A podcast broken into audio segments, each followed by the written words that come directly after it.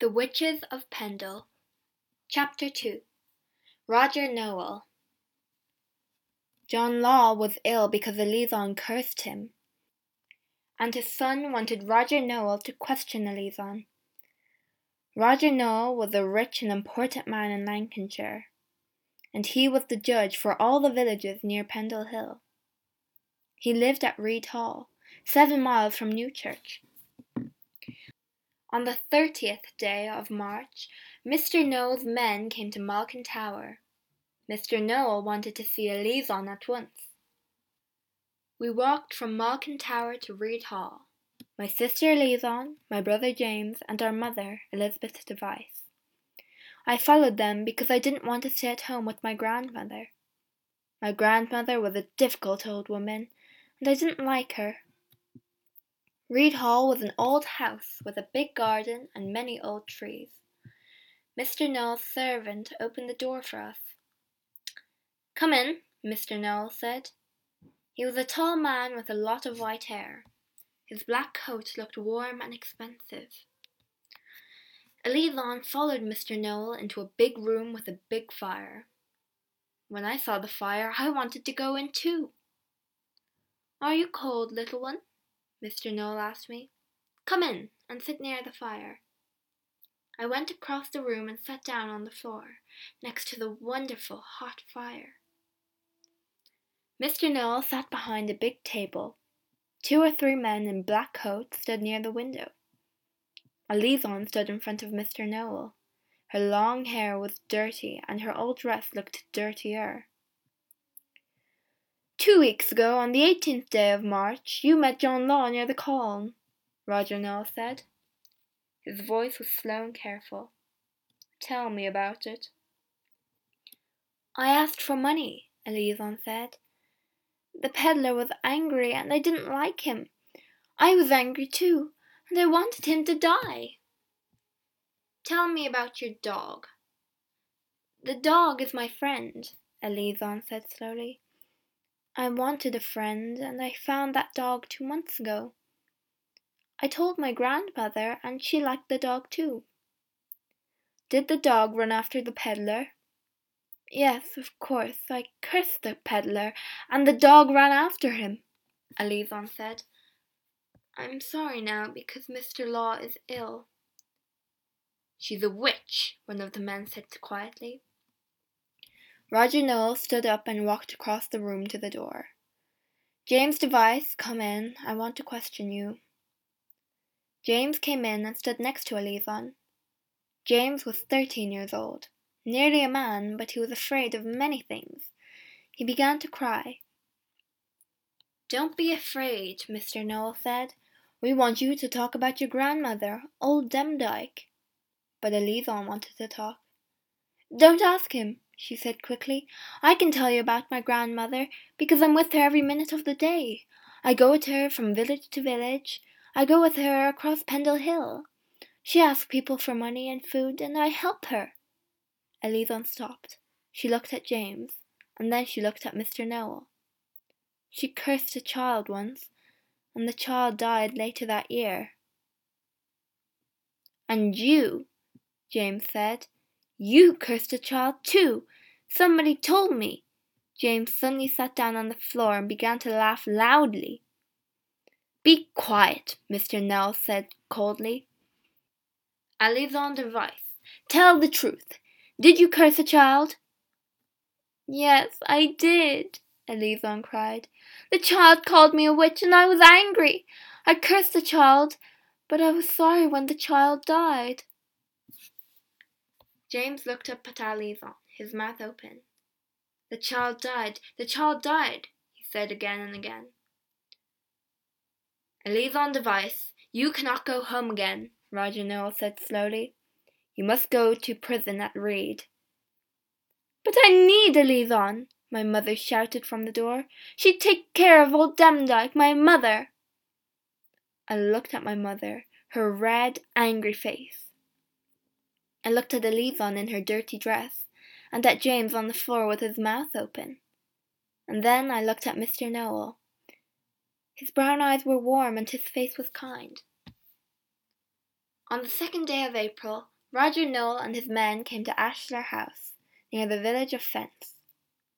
Mr. Nowell wanted to talk to my grandmother, and we all went with her to Ashlar House. Fence was not far away from Malkin Tower, and my grandmother walked there easily. Old Demdike was a little old woman with a fat face and no teeth. She was nearly eighty years old, and she was a difficult old woman. Without Alizon, she was more difficult because my mother didn't take care of her. When I saw Mr. Nowell again at Ashlar House, I felt happy. I looked at his kind face and his warm brown eyes, and I wanted to be near him. But there were a lot of people in the room, and I was afraid to go to him. Old Demdike, I'm going to ask you some questions, Mr. Nowell began. Old Demdike was not afraid. She looked at all the men in their expensive coats and hats. What can a poor old woman tell you rich men? she laughed. And when she laughed, I felt afraid. My grandmother was going to tell them everything. And she did. Twenty years ago, I met the devil, old Demdike said. He was a boy called Tib, and he was my friend. Then a cat came to visit me, a beautiful cat, and then a dog. They were all my friends. Mr. Nowell listened quietly to my grandmother, but some of the men began to talk angrily. Be careful, you rich men, my grandmother called. I can curse you. I can kill people. I make clay pictures of people, man, woman, or child and when I break the clay, that man, woman, or child dies. People began to shout, She's a witch! She must die! Say no more, she must die with all her family. Roger Nowell stood up. Be quiet! He looked at the guards near the door. Take her away, he said. Old Demdike and her granddaughter Alizon must go to the prison at Lancaster Castle. The guards took my grandmother in the arms and carried her out the door and put her on a horse. Everyone ran out of Ashlar House. They ran after the horses and shouted, Kill the witch! I looked for Mr. Nowell, but he was on his horse too, and he followed the guards quickly through the village. Slowly I followed my mother and James. Malkin Tower was my home, but I didn't want to go back there. I was a little child, and I wanted someone kind to take care of me. We stayed at home days because we were afraid to go out. James sat in front of the fire with his dog and talked. Lancaster Castle, Lancaster Castle, he said again and again. My mother hit me and shouted at me because she was angry with the rich men. But after three days, my mother suddenly said, James, we're hungry and we must eat. James didn't answer. My mother went across the room and pulled his hair. Get up, she shouted. Get out and find food for us. Your father isn't here now. You must find food for us. She hit him over the head. James stood up slowly. Go out and find food, he said. I must go out and find food. It was dark, and James was out for hours. But in the morning he came back with the sheep. I went to Barley, James said happily. I got this sheep, and now we can eat. Get up, Janet, my mother shouted. Come and help me.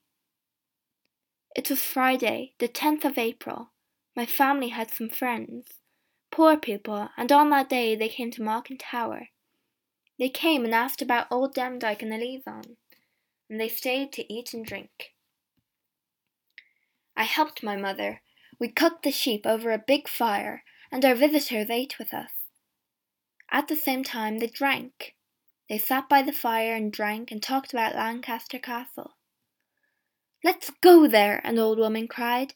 Let's go to Lancaster Castle and find old Demdike and Alizon. We can curse the guards and break down the door, my mother said. Let's bring them home said an old man. Janet, bring the bottle. We need more drink, shouted my mother. I got up and took more drink to my mother, but I fell over one of the dogs and the bottle broke on the floor. The drink was gone. You bad child, my mother shouted. You're a witch too, you know. She got up and began to hit me. She hit me over the head and pulled my hair. An old man laughed, and everyone laughed. I ran back across the room. I wasn't a witch. I was a child, nine years old, and I hated my mother and all her friends. My face felt very hot because I was angry. I left the room and went out of the house. It was afternoon, but the sky was dark with rain. Pendle Hill was dark too. It sat quietly and watched me. I'm going to Mr. Nowell, I said quietly, to Pendle Hill. I'm going to tell him about my mother and her friends.